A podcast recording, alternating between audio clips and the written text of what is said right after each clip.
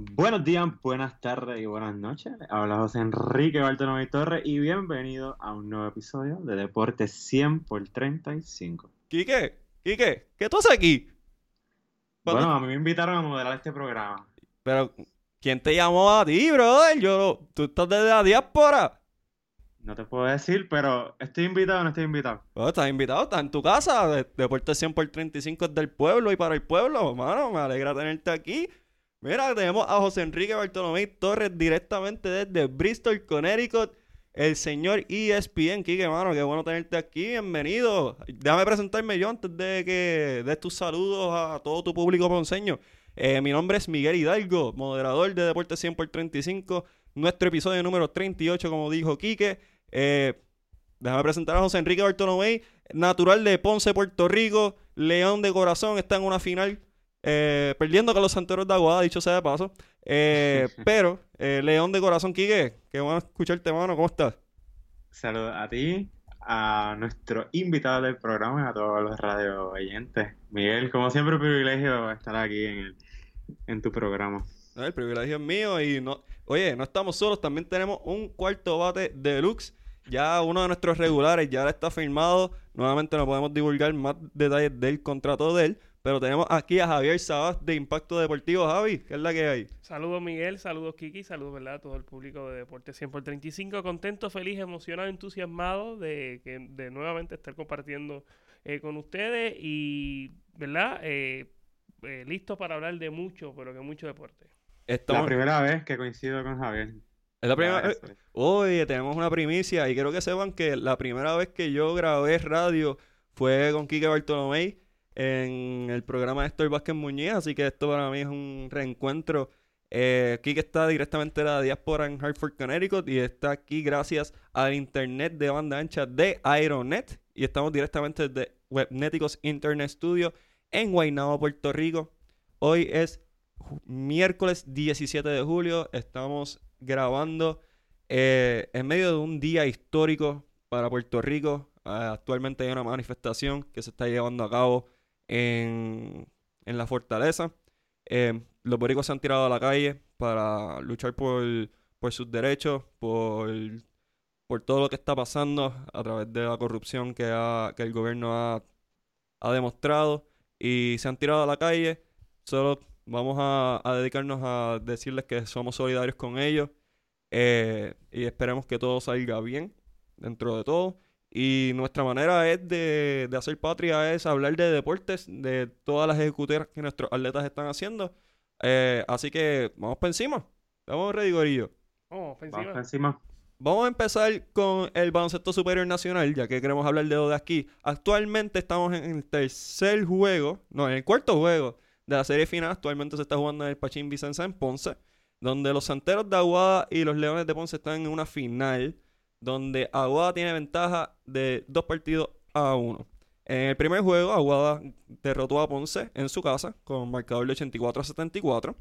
Eh, Rigoberto Mendoza, 25 puntos y 9 rebotes, fue el líder para eh, este conjunto.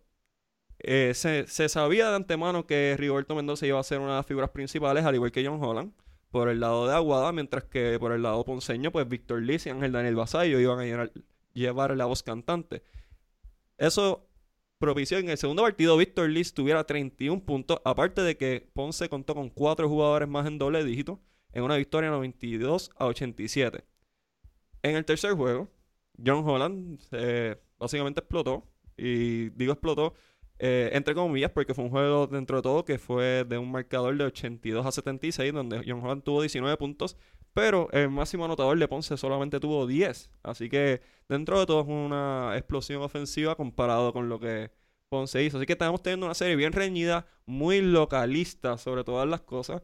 Y nada, actualmente están jugando. Javier, te tenemos aquí. Eres nuestro experto en el baloncesto superior nacional. Bueno, el experto es Luis Arturo Álvarez. Bueno, pero Luis Arturo. El LAA. Luis Arturo tiene una.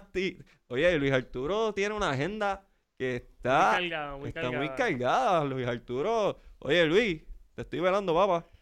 Pero dentro de todo, pues tenemos a nuestro otro experto, ya que Luis Arturo no está aquí, tenemos a Javier. Javier, ¿qué, qué tú has visto en esta serie eh, final entre los Leones y los Santeros? Pues mira, tú mencionaste que ha sido una serie bastante cerrada. Yo creo que ese segundo partido, allá en el auditorio Juan Pachín Vicente, el que se haya ido la luz cambió por completo el partido. Un juego que durante esa primera mitad, restaban pocos minutos para finalizar esa primera mitad, se va a la luz en el auditorio cuando el equipo de Aguada estaba ganando cómodamente. Yo creo que esa pudo haber sido la estocada, ese, ¿verdad? ese cierre de, esa primera mitad, esa estocada en ese partido para eh, el equipo de Santiago llevar la serie 2 a 0. Allá era Chavalito Delgado. Ponce cambió por completo, cambió por completo en esa parte final, una vez, pues, ¿verdad? Eh, se prende el, auditorio Juan Pachín Vicente, cambió por completo, jugó un básquetbol diferente, hizo ver mal al equipo Santeros de Aguada, dominó esa segunda mitad y sacó esa, esa victoria sumamente importante para nivelar la serie. Yo creo que el equipo de Aguada es superior, es superior al equipo de Ponce. Yo he indicado en Impacto Deportivo que para el equipo de Ponce poder sacar eh, esta serie o sacar varios partidos iba a ser importante la aportación del banco, especialmente de Peter John Ramos, que durante la fase de semifinal se vio desastroso un Peter George Ramos que ofensivamente pues no, podía hacer mucho, eh, cometía muchos errores. Y en ese partido ante, ante, ante el de Aguada, ese segundo choque allá en, el auditorio Juan Pechín Vicente, lució muy bien en los, dos los dos lados de la cancha, tanto defensivamente como ofensivamente, así que va a ser importante verdad que estos jugadores, José Huitiam, eh, Peter George Ramos, aporten en los dos lados de la cancha para el equipo de Ponce tener la eh, oportunidad de llevarse el título. Yo creo que el equipo de Santiago de Aguada, un equipo mucho más completo, con mucha profundidad, John Holland y el Viking Rigoberto Mendoza, eh, ciertamente yo creo que están por encima del nivel de, de los demás jugadores. Y yo creo que han marcado la diferencia. Desde la llegada de John Holland se ha visto un equipo de de Agua totalmente diferente. Yo siempre lo tuve junto al equipo de Arecibo como los dos equipos a dominar en este baloncesto superior nacional. Pero la llegada de Holland le ha dado otra dimensión a este equipo de de Aguada. Y yo creo que es cuestión de tiempo. Yo he indicado que iba a ser una barrida para el equipo de Aguada. Yo creo que si hubiese sido, eh, ¿verdad? Porque por, por, ¿verdad? por el problema con la luz, el equipo de Aguada hubiese sacado esa segunda victoria y se, hubiese llevado sin, eh. Sin, sin mucha complicación esta serie. Insisto con el equipo de Aguada, Ponce pues tendrá que apostar, ¿verdad? A los veteranos, el Vasallo, a Carlos Rivera, a los importados, Andre Yuter y Will Daniel. Daniel que Daniel es bastante eh, veterano. Así que vamos a ver cómo Wilhelm Cannon logra mover las piezas. Yo insisto con que el equipo de los Santeros es un equipo superior y debe proclamarse campeón por primera vez en su historia. ¿Y qué? Eh, habíamos hablado personalmente tú y yo que Ponce pues nuevamente está buscando ese reinado como el máximo ganador del baloncesto superior nacional. Sabemos del misticismo del Pachín Vicens. Tú eres ponceño.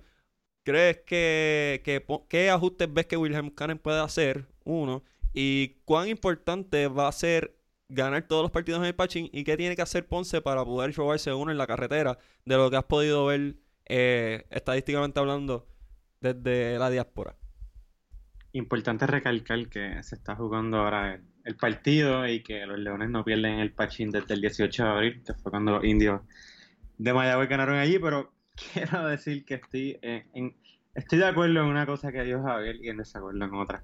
Eh, estoy de acuerdo de que si la luz no se iba aquel día, de seguro los santeros ganaban. Pero la historia fue otra. Entró el espíritu de Churumba slash Mallita. Eh, eh, los leones remontaron. Y lo que estoy desacuerdo es que Aguada sea favorito en esta final. Es mejor equipo, sí. Pero el equipo con más historia. En los leones, los leones están ya jugando lo que sería ser el equipo más ganador en la historia del BCN yo creo que la clave está cuando se empieza el primer, el. Los Leones tienen que empezar fuerte. Eh, cuando los Leones no empiezan fuerte, está claro que, su rival se vio con Bayamón, aunque lograron superar esa serie, pero ahora Aguada, si no, no, si no logran hacer ese ajuste, no se va a poder ganar Aguada porque está bien complicado ganar en Aguada. Mira, yo creo que en ocasiones eh, la historia pesa. Pesa, ¿verdad? En el caso de Ponce, sí pudiese pesar cuando tenemos jugadores como Ángel, Daniel Basayo jugadores como Andrew Yutel, como Carlos Rivera, que en el pasado han lucido los colores, ¿verdad?, de Leones de Ponce y se han proclamado campeones. En el caso de, de Vasallo y Carlos Rivera en dos ocasiones. Eh, pero yo creo que el equipo superior son los Santeros de Aguada, si nos dejamos llevar, ¿verdad?, por ese aspecto histórico. El equipo de Quebradilla, uno de los, de los máximos equipos en el proceso superior nacional, yo me atrevería a decir una de las franquicias eh, con, más, con más historia en el, en el, en el básquetbol caribeño. Y el equipo Santander de Aguada logró sacar la serie, a pesar de no contar con John Holland en dos importantes partidos. Holland pues se incorporó en ese séptimo choque y logró sacar la victoria.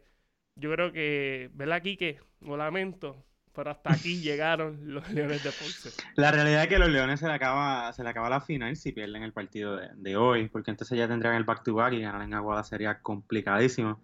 Eh, yo creo que paso por paso, los Leones tienen que defender la casa, veremos qué pasa, eh, pero está claro que el que gane un juego en la carretera, ese va a tener el mayor por ciento para levantar ese trofeo. No, y hay que señalar que si Ponce quiere llevarse la serie, el, equipo de Aguada tener la ventaja localía, Ponce tiene que ganar en la Chavalillo Delgado. Quebradía logró sacar victoria, logró sacar victoria ahí en la Chavalillo, pero fue sin John Holland. No sé si Ponce pudiese sacar victoria allá en la Chavalillo Delgado.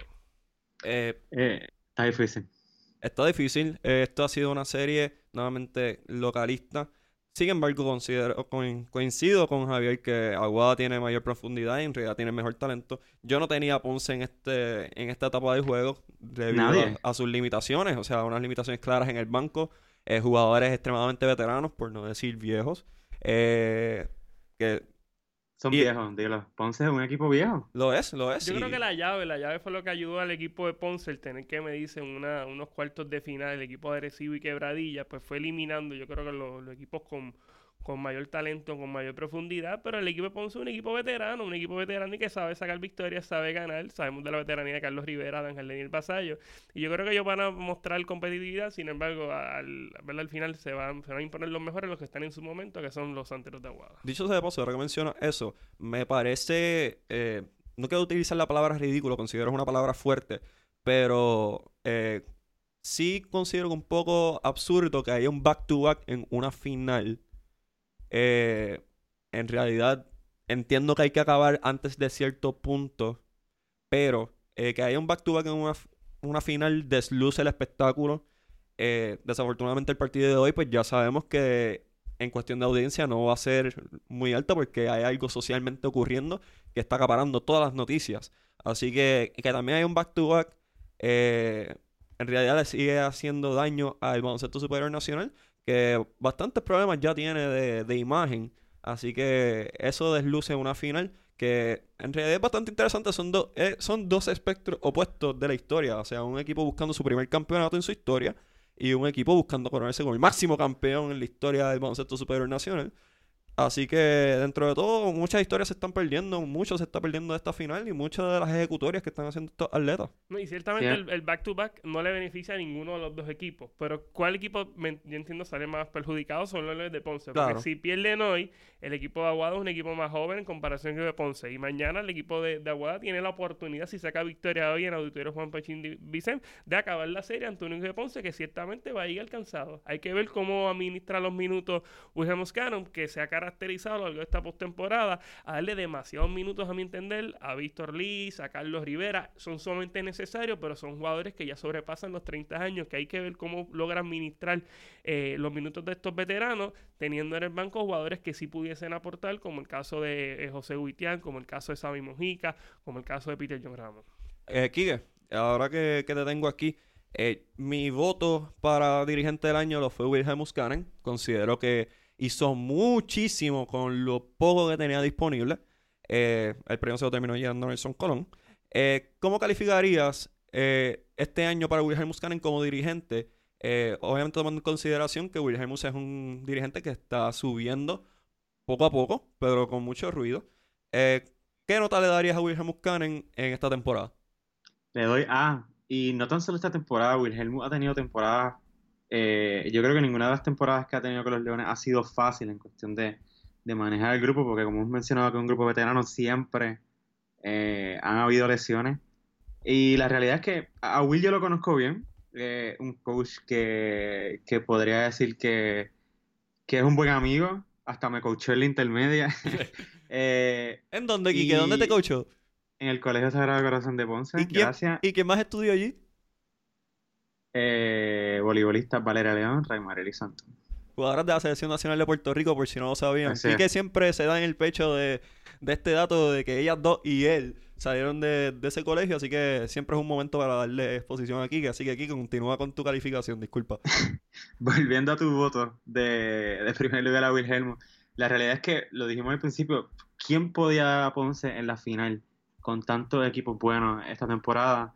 Eh, hizo un gran, gran trabajo Y, la realidad es que sí, que tampoco es que estoy minimizando el trabajo de Nelson Colón. Me cons- considero que Nelson es tremendo coach.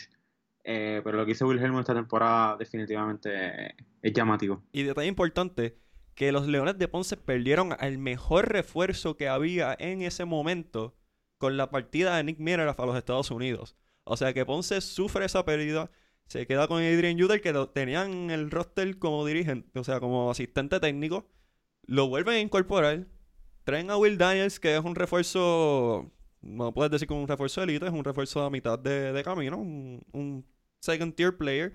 Y llegó a una final, cargado por Víctor Liz, que tampoco eh, se esperaba que tuviese esta explosión ofensiva que está teniendo. Bueno, con Bayamón tuvo unos partidazos excelentes, incluyendo el partido de 44 puntos en, en el Coliseo Rubén Rodríguez. Sí, pero el caso de Víctor Lee ya, ya venía a poner buenos números en el baloncesto superior nacional. Eh, mira, si tú me preguntas a mí qué calificación yo le doy a Wilhelm Scanner, eh, tendría que... Hay que pensarlo bien, hay que pensarlo bien porque si hablamos de los equipos más completos al inicio de la temporada, pues el equipo de, de Ponce contaba con... ah, no contaba con Carlos Rivera, pero sí tenía a Carlos Arroyo, sí tenía a Ángel Daniel Basallo. O sea, el principio de temporada, que es cuando los equipos, los equipos de abajo, que tienden a estar más completos que los equipos de arriba, entiéndase Arecibo, que verdad no cuentan, en el principio de temporada no cuentan con, con Hodge, no cuentan con vueltas, pues era un gran momento para un equipo de Ponce, tú contar con Carlos Rive- con Carlos Arroyo, con Minerat, eh, con Víctor Liz, pues era un, buen momento para tú sacar victoria. Y al principio de la temporada el equipo de Ponce estuvo tambaleando. Es cierto, siempre se mantuvo jugando para los 500, un juego por encima, un juego por debajo, que hubo, hubo, hubo consistencia. Pero me parece que en esa primera mitad no cumplió con las expectativas que se tenía con el equipo de Ponce. Al final mejoraron, terminaron con 21 y 15.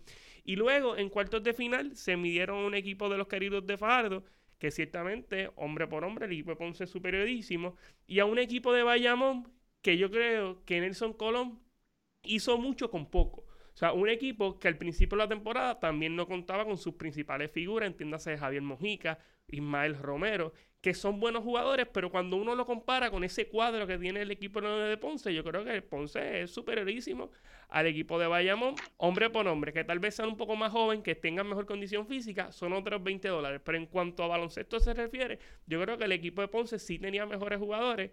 Así que yo entiendo que es merecida. Yo no voté por Nelson Colón como mi primera opción para el, para el dirigente del año. Lo puse como segunda opción.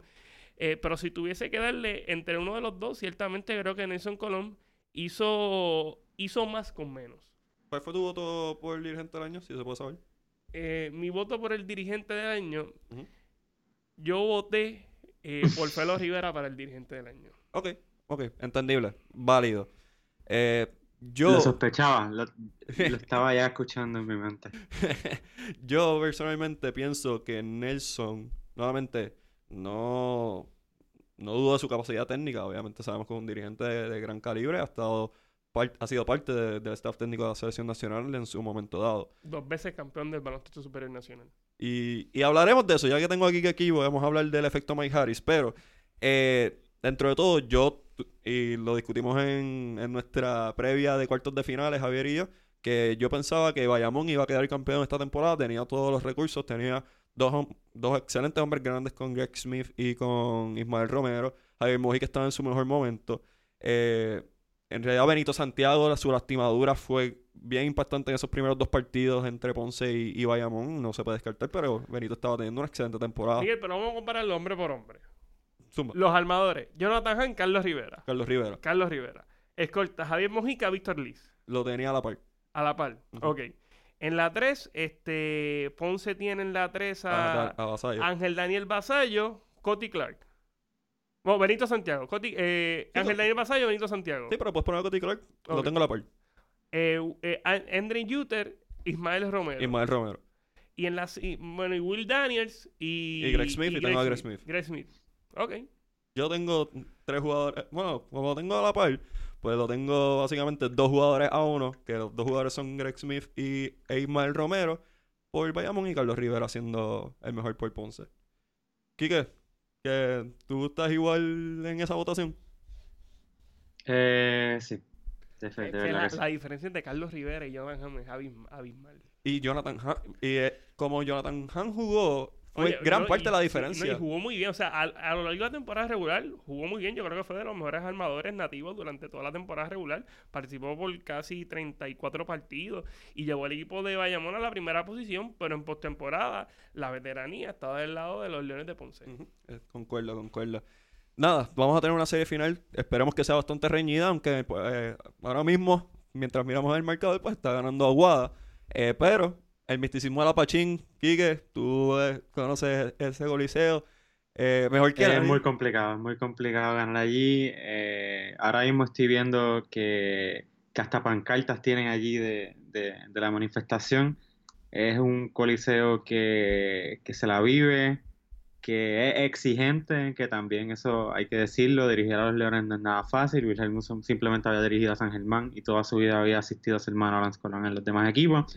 Eh, pero sí, de verdad que la mística del Pachín, no es que sea ponceño, pero todo el que está allí en un juego de postemporada, especialmente en una final, es complicadísimo. Yo creo que los, de- que los dos coliseos que tienen ese, ese romance, ese romance con la nostalgia son el Coliseo Roberto Clemente, obviamente, y el Coliseo Pachín Vicens. Creo que esos son los dos coliseos que, que invocan a, a la pasión y a la reacción del público, así que son, son coliseos místicos, son coliseos míticos, eh, históricos, y esperemos que... Me gustaría, fíjate, alguna vez que la selección nacional tuviese unos partidos en el Pachín Vicens, si te soy bien Sería sincero. interesante. sería in- no solo el Pachín Vicente, también que juegue en el Palacio de Deportes. O sea, que todo, todo, ¿verdad? Que cada área geográfica tenga su- tenga... sí, definitivo. Pero me gustaría verlos en el Pachín. Quiero ver cuán... Bueno, lo, lo más cercano que vimos fue la Liga de las Américas, cuando los Leones estuvieron ahí en esas instancias finales, y, y hubo apoyo, hubo apoyo. Es verdad que la Liga de las Américas también era un producto que era complicado de vender al público puertorriqueño. Eh, pero así en lo que eran partidos internacionales, pues se vio, se sentía la vibra. Es verdad que estaba Carlos Arroyo, que también era un atractivo importante, pero, pero sí. Y ahora que mencionas a Carlos Arroyo, vamos a, a brincar a la NBA. Eh, la agencia libre ha estado de locos, ha estado de remate. Ha, ha sido algo que ha, paralizado, paralizó un mercado completo del baloncesto. Kawhi Leonard firmó con los Clippers. No solo firmó con los Clippers, logró de alguna manera que Paul George lo acompañara formando básicamente un backcourt. Y, que- y obviamente entiendo que Kawhi Leonard es un 3. Si no, Paul George también puede jugar la posición 3, que eso es parte del frontcourt. Pero defensivamente es un tridente con Patrick Beverly que va a dar mucho dolor de cabeza a todo el mundo. O sea, quiero que piensen que va a ser Patrick Beverly en la 1, Kawhi Leonard en la 2 y Paul George en la 3. Solamente eso le va a dar dolor de cabeza a Chris Paul, eso le va a dar dolor de cabeza a Russell Westbrook, eso le va a dar dolor de cabeza a Stephen Curry. O sea, eso ha dado un desbalance de poder. O sea, eso ha cambiado por completo el landscape de, de la NBA. También Russell Westbrook pasa a Houston. Un cambio directo por, por Chris Paul y unos picks. Oklahoma City tiene draft picks como hasta el 2045. O sea, Oklahoma básicamente dijo, dame todo lo que puedas, yo te voy a dar a estos jugadores.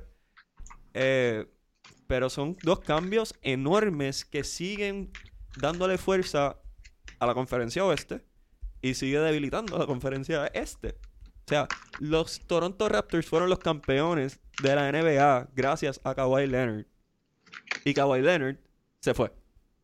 Porque él es de Los Ángeles, él es de Southern California. Y él que siempre quiso jugar para una franquicia en el estado de California.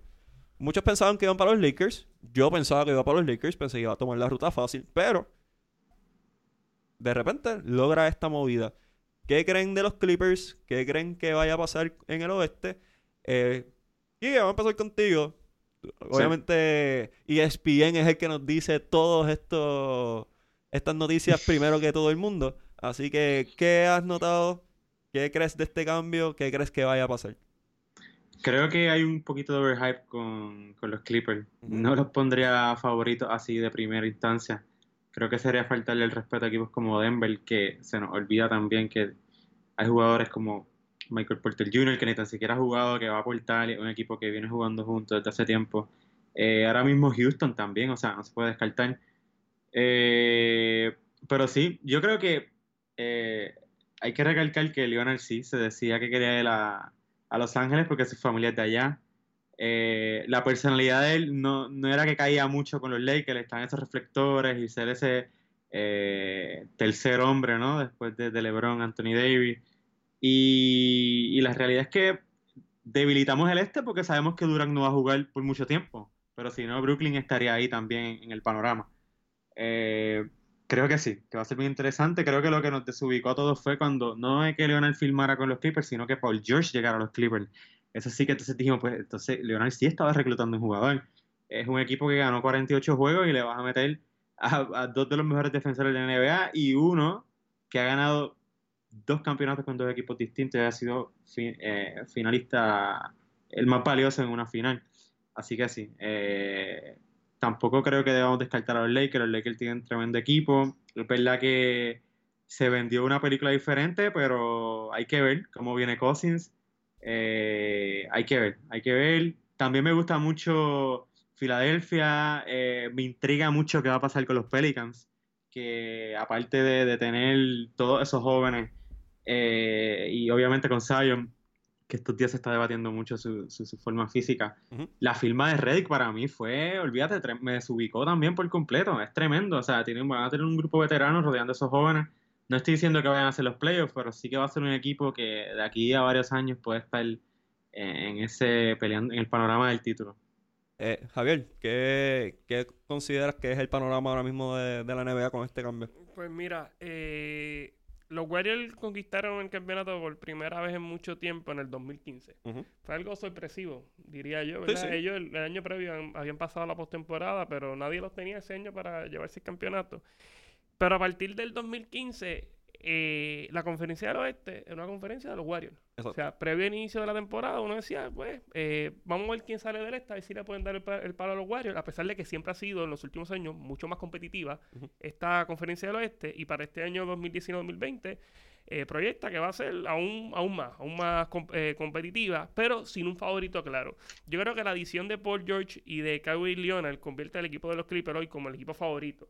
No al nivel de los Warriors en los pasados años, pero equipo favorito, pues estamos hablando de un Kawhi Leonard que sabe ganar, que para mí, hoy por hoy es el mejor jugador del baloncesto a nivel mundial que como dijo Quique, ha sido campeón en dos ocasiones, que en las dos ocasiones ha sido consagrado como jugador más valioso en sistemas ofensivos y defensivos totalmente eh, diferentes, y a un Paul George que está atravesando luego de la lesión por su mejor momento. O sea, estamos hablando de dos jugadores que están verdaderamente en su pick, a diferencia del equipo de, los de los Lakers, que ciertamente LeBron es un gran jugador, pero yo creo que ya comenzó a bajar la colina. Eh, Anthony Davis, eh, su eh, gran jugador, pero su salud es cuestionable, al igual que de Marcus Cousins. Eh, hay que ver, ¿verdad? Esta combinación que se va a dar ahora en Houston con Russell Westbrook y James Harden. Yo tengo las expectativas un poco altas en relación a esta dupla. Yo creo que puede ser efectiva. Tal vez el hecho de estar Westbrook con Harden pueda hacer que ellos pasen más el balón. No, no, no, tengan que depender exclusivamente de, de su ataque terrestre, de tener la bola en las manos para crear la ofensiva. Eh, como dijo Kike, el equipo de Denver es un equipo que no podemos. Que, ah, no ha estado tan activo, ¿verdad? En, este, eh, en, este, en, esta temporada muerta, pero es un equipo que ya viene jugando varios años. También podemos, podemos hablar de, de otros equipos, como es el caso de, de San Antonio, que hay que ver ¿verdad? Cómo, se presenta. Popovich sabemos que es un, gran dirigente que siempre hace las movidas para estar en, entre lo último. O sea, una conferencia que está sumamente interesante. Y en el, en el, en el oeste tenemos un equipo de Filadelfia y un equipo de Milwaukee, que hace Milwaukee llevaba muchos años esperando que estos jugadores explotaran, ya por fin explotaron, hay que ver si pueden mantener esa consistencia. Y un equipo de Filadelfia que va a seguir mejorando año tras año, que yo creo que va a haber ese, ese cambio generacional, hablando ahora de, de, en cuanto al NBA en, esa conferencia del Este, con estos jugadores que van, van a, a, comenzar a ser la figura, ya son la figura, pero que se van a solidificar, ¿verdad? En esa, en esa parte alta, esa parte alta de, de la tabla de posiciones del baloncesto internacional. Ok. Eh, si me permite mencionar, seguro terminando esa línea de Filadelfia.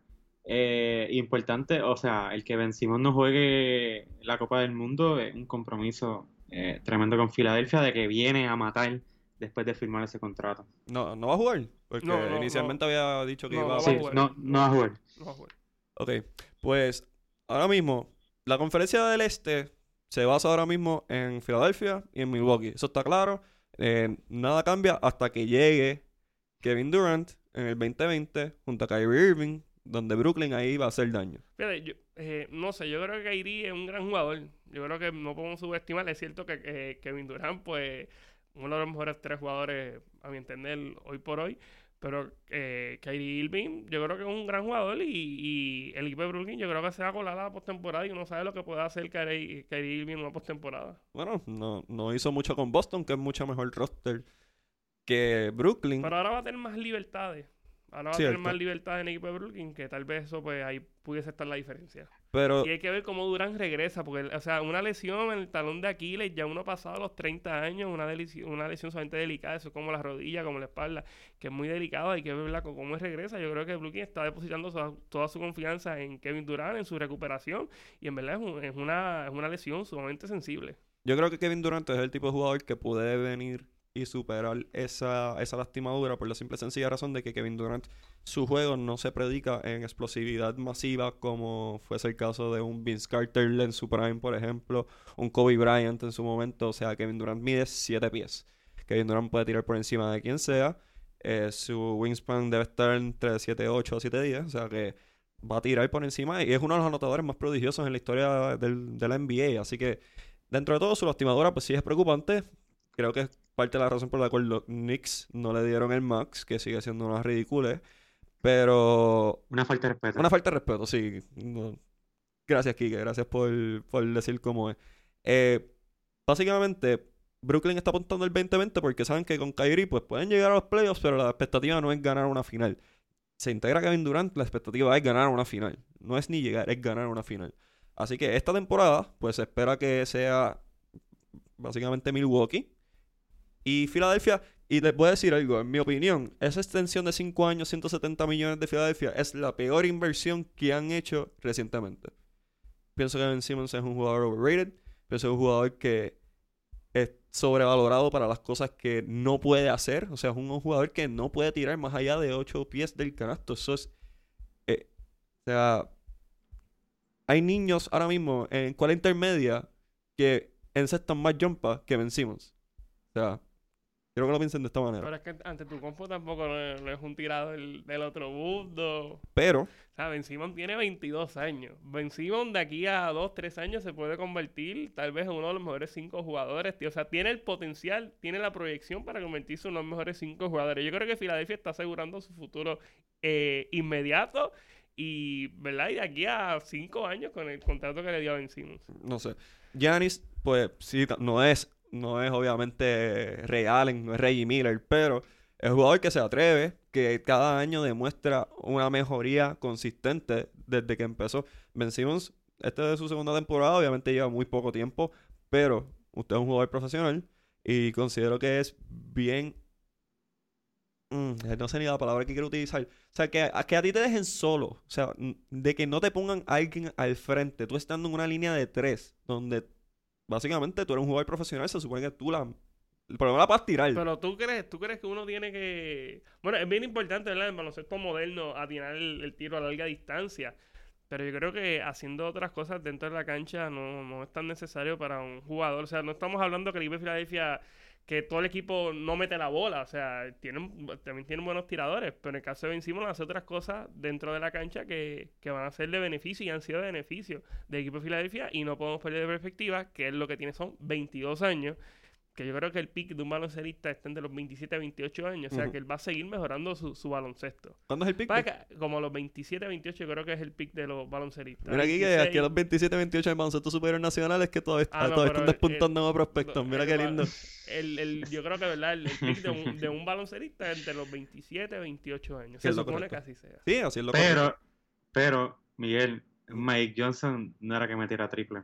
O sea, el juego de, Ben Simmons no es que esté comparando con Mike Johnson, pero sí, partiendo de la premisa de que el baloncesto hoy en día se ha convertido en un concurso de triple, eh, para eso se rodea a, jugadores como Ben Simmons para que no estén preocupados por el triple. Pero quien, quien tiene en Filadelfia dentro de todo, perdieron a JJ Redick. O sea, no puedes tener a Joel Embiid, un hombre de 7 pies, y, y que no es como Dirk Nowitzki. O sea, es un jugador tradicional, un No, 5. Pero, pero Embiid no lo va a dejar solo de tres, tampoco ahora el Horford lo va a dejar solo de tres. No sé. Pienso que es demasiado dinero. Eh, bueno, no tanto el dinero, el dinero A ti te está, gustan está los tiradores, Miguel. A mí me gustan mis, mis jugadores tradicionales. No me gusta un point guard de 6'10 que no pueda encestar el balón más allá de 8 pies de distancia. Porque eso lo hago yo. Eso lo haces gusta, tú. No te gustan los... No, no me gusta, me gusta. Giannis lo puedo tolerar porque Giannis puede meterla de 10 a 15. Ti- Alguien tiene que estar cerca de él y se atreve. Pero un jugador que no se atreve a tirar. ¿No te gusta Ricky Rubio? No me gusta Ricky.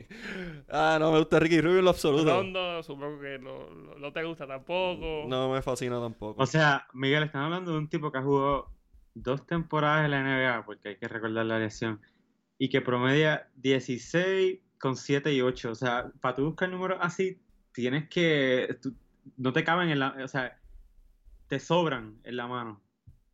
Nada, esto es una discusión que apúntenlo. Vamos a hablar de aquí a tres años más. Cuando Ben Simmons todavía está tirando 20% de tres puntos. Y todavía Filadelfia no haya ganado. Oye, tal vez toda su vida tiene un por ciento de... Un, tiene un 20% de tres, pero... O sea, vencimos las otras cosas dentro de la cancha que, Yo que son difíciles de conseguir. yo me comprometo con ustedes dos, con los dos. Lo apunte- apúntenlo hoy que es 17 de julio del 2019. Si Ben Simmons gana un campeonato de aquí a cuando se acabe su contrato, yo les invito a los dos a una comida en fresco ahí en Plaza San Miguel. Cuidado. Eso puede ser el Cuidado año que que- viene. Sí, me comprometo aquí mismo. Me pueden emplazar. Así que, ya saben, y yo cumplo mi palabra. Tan récord. Así que, ya saben, si Ben Simmons gana, que lo dudo. es más, ni lo creo. Apostaría más, pero tampoco voy a darles tanto. Eh, hablamos. Sin embargo, el oeste, la conferencia oeste, es una que está stacked. O sea, tienes a los Clippers. Obviamente ya mencionamos a, a Paul George, Patrick Beverly, Montrezl Harrell, eh, Kawhi Leonard. No hay que mencionar más. Los Utah Jazz con Mike Conley, que es una excelente, gran firma. Que también tienen a Derek Favors, tienen a Ed Davis, tienen a Donovan Mitchell. O sea, tienen jugadores, a, a Boyan Bogdanovich, tienen, tienen jugadores que van a, a llenar su rol. O sea, tienen tiradores, tienen jugadores que pueden setear buenas cortinas. O sea, Mike Conley no es Ricky Rubio. Mike Conley sí puede tirar un alto porcentaje de donde sea que está en la cancha. Vamos, vamos con calma, vamos con calma. A Michael, a, a Michael Conley, si no me, si la memoria no me infiel, a él le dieron el, el, el contrato máximo, ¿cierto? En... En su, en su momento Sí, sí. Cuando estaba con los Grizzlies, sí. Y no es un jugador para que le den un contrato así. Ah, estoy de acuerdo con eso. Yo estoy 100% de acuerdo con eso que acabas de estipular. El contrato que se le dio a Mike Conley inicialmente fue una ridícula. Fue un muy mal contrato. Pero estamos hablando de un jugador sumamente consistente, uno de los jugadores más respetados en baloncesto. Tuvo, tuvo una buena temporada en la No. pasada campaña, la verdad. Y va a ser un líder, de verdad. Es el equipo de Donovan Mitchell, so Conley Sí. va a ser, va a tener otro tipo de rol ahora. Yo por lo menos prefiero a Ben Simmons todos los días por encima de Conley. Para correr tu equipo. Claro que sí. Yo difiero, yo prefiero a Mike Conley mil veces. De la misma manera que prefiero a Carlos Rivera sobre a cualquier otro armador dentro del baloncesto superior nacional, prefiero a Mike Conley sobre Ben Simmons. Yo creo que... Que por lo- cierto, Sí, sí, Quique. se me había olvidado que Filadelfia también ahora tiene a Josh Richardson, que también mete el triple. Pero sí, sigue. Eh, honestamente, Mike Conley considero que es una excelente firma y era hora que se fuera de, de Memphis. Eh, tiene muchos jugadores jóvenes. Tiene a Donovan Mitchell, que es una estrella ascendiente. O sea, este equipo de Utah va a dar mucho de qué hablar en esta temporada. Yo tengo a Utah como el segundo mejor equipo ahora mismo del oeste. Tercero vienen los Lakers. Obviamente, va- tiene que haber salud de Anthony Davis. Y tiene que haber salud de LeBron James. Y tiene que ser un LeBron James siendo LeBron James, no un LeBron James en decadencia. Sabemos que está firmando Space Jam, así que quién sabe cuánto empeño en realidad está metiendo a la temporada muerta. Eh, supuestamente hizo como Jordan, que hizo su propia cancha de baloncesto y está guerrillando y qué sé yo. Pero, Una eh, guerrillita así de, de poco nivel. sí, sí, de esas que Unos muertos que van allá a tirar. sí, vayan a jugar conmigo.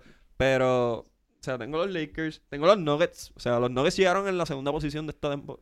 ¿Segunda? prim- ¿Llegaron primero? No, segundo, segundo. Denver llegó segundo. Llegó segundo. O sea, un equipo que va a coger a Michael Porter que no ha jugado y Michael Porter mete el balón. O sea, es uno de los jugadores más cotizados de su clase. Eh, que se une a Nikola Jokic, eh, a Jamal Murray que le dieron un contrato también que considero un contrato malísimo para un jugador que no es All-Star, no está cerca de ser All-Star. Es muy joven. No, también es joven. Sí, aparentemente yo tengo un prejuicio con los jóvenes. Igual en la música y en el baloncesto. Y yo... Y se te está eh, no se duerman con Portland tampoco. O sea, Portland eh, llegó Whiteside, eh, Basemore, eh, un equipo, cuidado. Mi preocupación de Portland es que cambiaron básicamente el 90% de su roster. O sea, salieron de Alfaru Camino, salieron de este de Maurice, Har- Maurice Harkless, que ya saben que no va a jugar por Puerto El Rico porque va a venir... Puertorriqueño, Marisabel. Sí, porque va a decir, no, me cambiaron de equipo, así que no, no puedo jugar por Puerto Rico porque tengo que acostumbrarme al nuevo sistema. ¿no? Pero ya lo dijo. No, no, No lo ha dicho, pero lo va a decir. Vamos a esperar, vamos a darle el beneficio de la duda. No, si viene a jugar, bienvenido sea, pero no, no lo espero. Yo lo dudo, y más si se está ganando un puesto en el cuadro titular de los Clippers. No se equivoquen. Oye, pero esto no pasa solamente en baloncesto, también en el béisbol. Me hace recordar, creo que fue el campeonato, el clásico mundial de béisbol del 2009 o 2006, creo que fue 2009, que Luis Mato estaba buscando una posición en el equipo de Minnesota. Mira, y prefirió eh, ¿verdad? vigilar su, su futuro inmediato en la primera Grandes Liga y decidió ir a, a campo primaveral. No termina siendo el equipo de Minnesota, ahí pues perdió la oportunidad de representar a la isla. O sea que esto es un fenómeno que se da no solo con los jugadores, ¿verdad? Ascendencia puertorriqueña, también con los mismos puertorriqueños. Claro, claro, y no, y no- yo no lo voy a criticar. Eh, Con los nacidos, corrijo, con los nacidos en Puerto Rico. sí, el que quiera jugar, que juegue, y si no quieren o no pueden, pues dicho esa razón, pues es su derecho y no- yo no se lo puedo cuestionar. Eh, pero, o sea, Portland pierde gran parte de su núcleo. Obviamente se quedan con los dos jugadores más importantes, Damian Lillard, que firmó una extensión de contrato muy bien merecido, y CJ McCollum, que eventualmente también firmaron una extensión de contrato. Lillard, Lillard literalmente destruyó Oklahoma para siempre. Lo mandó en, en, en rebuild mode. Eh, con Javier yo tuve una, una discusión en, en Instagram acerca de la dupla de Westbrook y, y Harden. Yo no soy fan de Russell Westbrook. Pienso que es un jugador que juega muy duro, es muy talentoso. Pienso que es eh, uno de los peores líderes que he visto en una cancha de baloncesto. Eh, y se une a James Harden, que es uno de los peores líderes que he visto en una cancha de baloncesto. Estuvieron en Oklahoma City juntos, pero eran dos roles completamente diferentes. Ambos estaban subiendo. James Harden era un sexto hombre, incluso eh, durante esa estadía, sigue haciendo el equipo Kevin Durant. Eh, no sé cómo puedan coexistir. A lo mejor ahora que los dos se dan cuenta que están en una conferencia que está bien compleja eh, y que están subiendo en edad. O sea, Russell Westbrook va a cumplir 31 años. Eh, a lo mejor piensan que pasar el balón va a ser una mejor manera. No sé en realidad cómo ellos vayan a hacer que eso funcione. No sé cómo Mike D'Antoni va a hacer que esto funcione. Eh, pero Houston va a hacer los playoffs. O sea, no vamos a decir que Russell Westbrook es un downgrade enorme de Chris Paul porque no es la realidad. Russell Westbrook ah, lleva tres temporadas con triple double consecutivo. O sea, no, Sí. no es un mal jugador. Simplemente no es un jugador que yo quisiera para mí, igual que Ben Simmons. Pero es un jugador que, que va a llevar a Houston a un par de victorias. O sea, este equipo es uno extremadamente competitivo. Todavía tienen a Clint Capela, así que también van a estar en los playoffs. Eh, San Antonio regresa Deontay Murray, que se perdió toda la temporada pasada. Eh, tienen a DeMar DeRozan, a Marcus Aldridge. Estoy seguro que San Antonio hará un movimiento en algún momento dado. Greg Popovich, yo estoy seguro que, que está haciendo la evaluación ahora mismo. Probablemente en el draft hicieron un steal, como siempre hacen, consiguieron algún jugador de alto nivel. Pero está esa última posición clasificatoria. Tienes a Golden State, que tienen a Stephen Curry y ahora tienen a D'Angelo Russell, pero no tienen a Clay Thompson ni tienen a Kevin Durant. Eh, New Orleans, que tiene un gran equipo, J.J. Redick, Zion Williamson, eh, Alonso Ball, eh, well, mm, Derek Favors, o sea, un Holiday. Drew Holiday, o sea, un, un buen equipo que puede hacer mucho ruido por eso mismo, porque tiene una mezcla interesante de veteranos y novatos. Y, y Dallas, o sea, Dallas tiene a Kristaps Porzingis que te vuelve esta temporada y el jugador favorito de José Enrique Bartolomé Torres, Quique, voy a dejar que tú digas su nombre, el novato del año en NBA. Luka Doncic, que pronostico que de aquí a los próximos tres años va a ser MVP del NBA. ¿Dónde jugó Luka Doncic, este Quique? Canterano del Real Madrid. Muy similar a Mirotic, que le fue regular en la NBA y ahora se fue al Barcelona, pero Luka Doncic sí que, o sea, estamos hablando de un jugador que tiene tantos premios individuales a la edad que tiene que prácticamente podría ser, si se retira ahora mismo, un perfecto candidato de Salón de la Fama Internacional. Pues, ¿a quién, de esos tres equipos, quién ustedes creen que sería el octavo en pasar? ¿Cuáles son los tres que indicaste, este? Golden State, New Orleans y Dallas. Yo creo que el equipo de los Warriors. Yo, Yo también. Yo creo que el equipo de los Warriors. Y hay tres equipos, ¿verdad? Que yo creo que hay que tener en la mirilla. Eh, el equipo de los Warriors, el equipo de San Antonio y me falta uno de los... Y el equipo de Houston. Te explico, porque son equipos que este año van a presentar cosas totalmente distintas a, a los últimos años, ¿verdad? Por diversas razones. El equipo de los Warriors, pues, ¿verdad? Se fue Durán, eh, Clay Thompson, pues, no está saludable. El equipo de, eh, de San Antonio, pues, regresa Murray a la fila. El equipo de Houston por la adición de Westbrook. Y son tres dirigentes, eh, Steve Kerr, eh, Greg Popovich y Mike D'Antoni, que se han caracterizado por maximizar eh, su fortaleza, maximizar su, su fortaleza. Y por eso es que yo tengo eh, grandes expectativas con el equipo de, de Houston, a pesar de que creo que está un poco sobrevalorado Mike D'Antoni porque no ha ganado nada, Ujú. tuvo las pistas del equipo de, de Nueva York y no, no ha podido sacarlo, pero es un dirigente que, ¿verdad? Su esquema ofensivo siempre ha, eh, ha, traído, ha traído buenos resultados y yo creo que él va a lograr buscar, ¿verdad? La manera de que Westbrook sea eh, sea ese jugador que necesita eh, James Harden para llevarlo a la tierra prometida.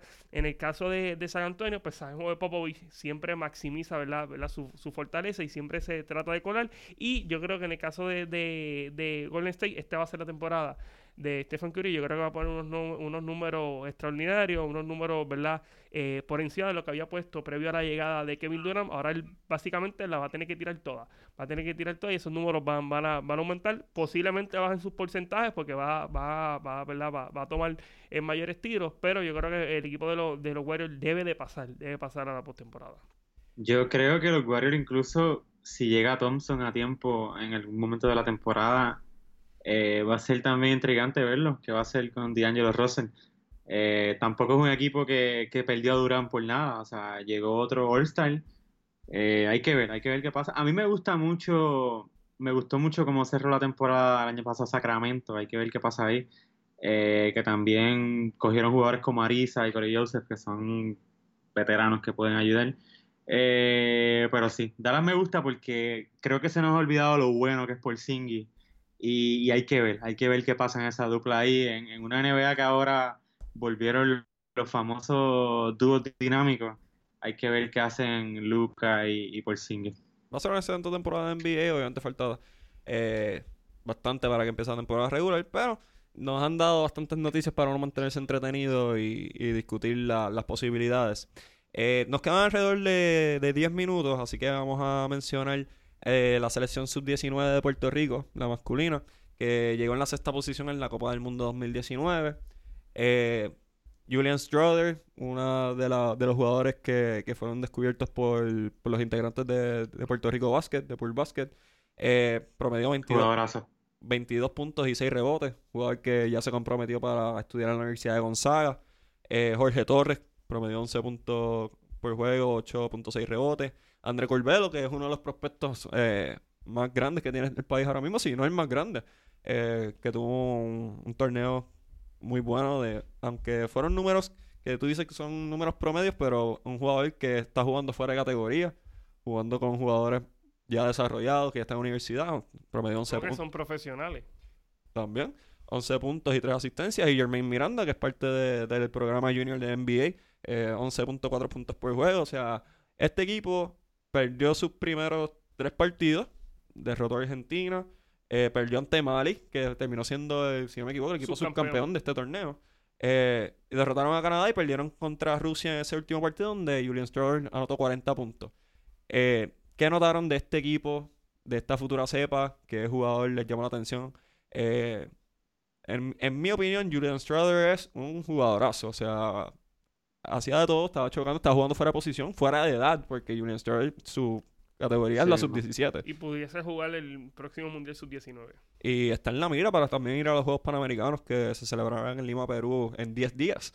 Eh, digo, creo que él desistió de, de ir por jugar con la sub-17, si no me equivoco. Creo que leí ese artículo en algún lado. Yo sé que Culvero no va a estar participando tiene compromisos previos a la universidad, va a estar participando en unos torneos allá en Estados Unidos y ya, ya él está excusado para, para ¿verdad? Eh, perderse lo- los Juegos Panamericanos. Pero, o sea, ¿qué, qué jugador les llamó la atención? ¿Qué piensan de este conjunto? Eh, este equipo pues viene de una controversia desde el principio, desde Training Camp, eh, unas acusaciones bien serias que nunca fueron discutidas acerca de, de jugadores fugándose a, ir a la playa, técnicos insultando a jugadores, no brindándole las atenciones necesarias. O sea, unas acusaciones extremadamente serias que nunca fueron discutidas. Un equipo que empezó en controversia desde el principio y terminaron en la sexta posición en la Copa del Mundo. O sea, ¿qué, qué les pareció este equipo y, y los jugadores que, que sacaron pecho por Puerto Rico?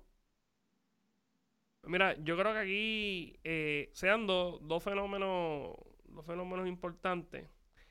El primero es que al menos en papel, la federación está contando con estos muchachos al incluirlos en la preselección nacional. Sabemos que, ¿verdad? El caso de Culvero no está participando, Strobel, que también fue, fue invitado, pero al parecer no, no está participando.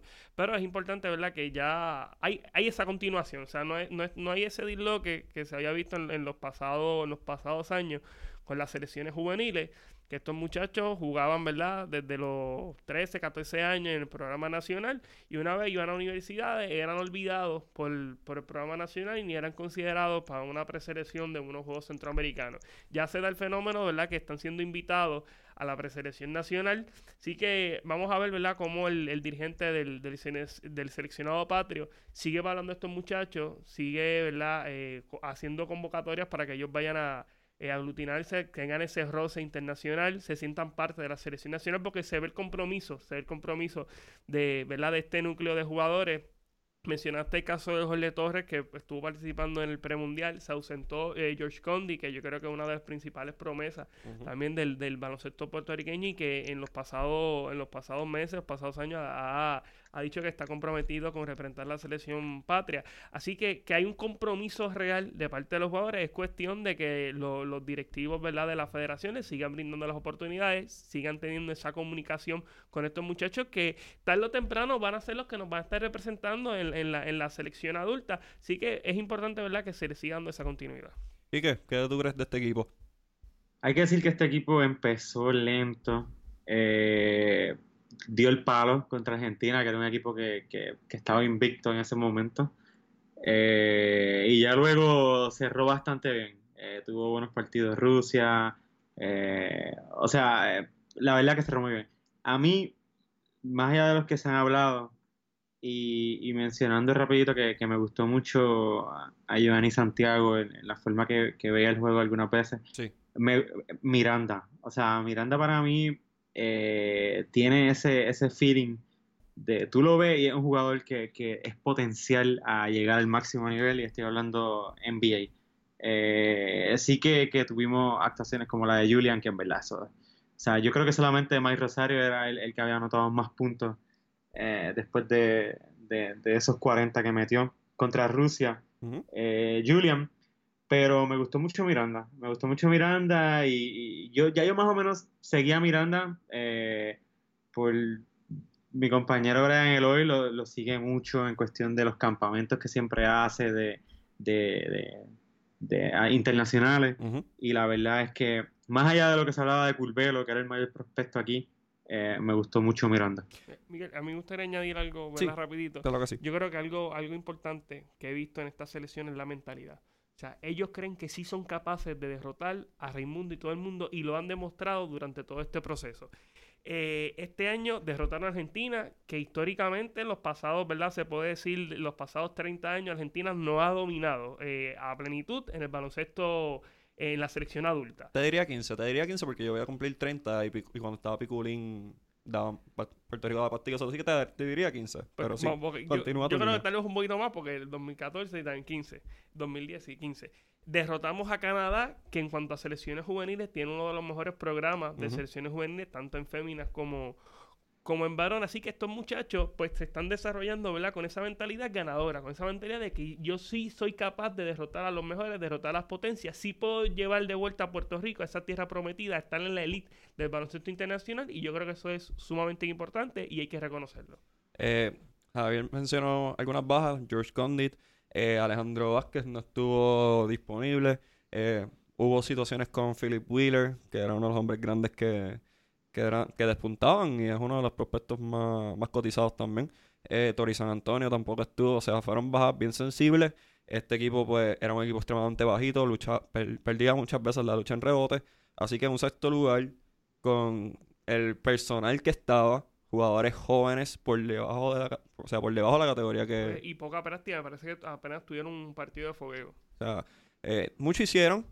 Vayan por más, aspiren a más. Este es un equipo que, nuevamente, como dice Javier, creen ellos, van a ellos y dentro de todo se ve el sistema de Dicasiano que se lo están aprendiendo desde joven, que es algo que Eddie siempre menciona en sus conferencias de prensa, que él quiere que la estructura organizacional de las selecciones sea uno basado en que todo el mundo estudie el mismo modelo, igual que hace el estilo europeo y el estilo argentino. Y en cierta parte el americano, aunque el americano depende mucho de su de cuán atlético tú seas y Yo, prefiero maximizar la- las fortalezas de cada uno en vez de tener, ¿verdad? Un, eh, un estilo de juego ya predeterminado que tal vez no vaya acorde con la fortaleza y debilidades o las capacidades físicas de, de los competidores. Así que yo en esa, esa parte pues difiero un poco, pero, pero sí, está, estos muchachos tienen el deseo, ¿verdad? De, de seguir progresando, de, de irse a tú, de tú a tú con, con- con cualquiera y eventualmente recibirán esa oportunidad que tanto han, han esperado y por la cual, ¿verdad? Han batallado.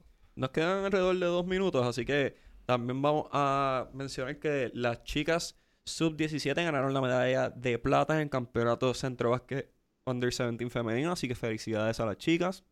Eh, la selección nacional de voleibol femenina eh, llegaron en la cuarta posición de la Copa Panamericana. Eh, Paulina Prieto fue la mejor opuesto. Wilmary Rivera, que acordándose ese nombre, va a ser la futura acomodadora regular de la selección nacional en dos años. Se lo estoy diciendo. Eh, llevó mejor servicio, o sea que felicidades a las chicas, les que vienen ahora la Copa Intercontinental, más los Juegos Panamericanos, así que tienen una agenda llena. Eh, nada, este eh, vamos a culminar el episodio aquí. Mucho deporte, muchas cosas buenas están pasando. Eh, Javier, ¿dónde pueden seguir a ti en las redes sociales? Estamos en face, en Twitter e Instagram en Hub Sabat, también en Facebook Impacto Deportivo Radio PR y todos los sábados de 2 a 3 de la tarde a través de Radio Paz 810 AM. Que celebramos hace poco aniversario 31. y vamos por 31 más, así que sigan Impacto Deportivo, gente joven, gente buena, así que dando talleres a, a el futuro de- del deporte de este país. Quique, ¿dónde te pueden seguir a ti, papá? En Clutch Time, mentira. Eh, voy a seguir en Kike Bartolomé en Twitter. Eh, y, y también Facebook, por ahí estoy en Kike Bartolomé. Eh, Quique, estoy bien agradecido de que hayas podido eh, conectarte con nosotros desde la diáspora. Me Eh, dijeron que Kike está triste por la firma de Griezmann, que está bien triste. no, no, Cuidado que, que Neymar también está sonando por ahí. El Barça, Barcelona en el equipo, eh, lo que es baloncesto y fútbol le están montando dos equipazos. Eh, pero Quique, Quique directamente desde ESPN, Quique era el, el periodista del vocero, uno de los mejores eh, talentos del país. Para mí es un honor haberte tenido aquí nuevamente. Eh, hace mucho llevamos tratando de coordinarlo y hoy ocurrió eh, gracias a Dios. Así que, bueno, agradecido de tenerte aquí, agradecido por todas las oportunidades que me brindaste a mí. Y para mí es un honor que hayas estado aquí hoy con nosotros. El honor mutuo con ambos. Y a mí me pueden seguir en Miguel HR3 en Instagram, Miguel HR22 en Twitter. Pueden seguir a Deportes 100 por 35, así mismo, Deportes 100X35. eh, por Facebook, Instagram y Twitter. Pueden escucharnos a través de Apple Podcasts y eh, Spotify y SoundCloud. Y nada, agradecido por su atención. Eh, sigan luchando, sigan buscando un mejor futuro para Puerto Rico. Nuestra solidaridad con los manifestantes y mucha fuerza a Puerto Rico. Vamos para encima. Chequeamos, Gorillo.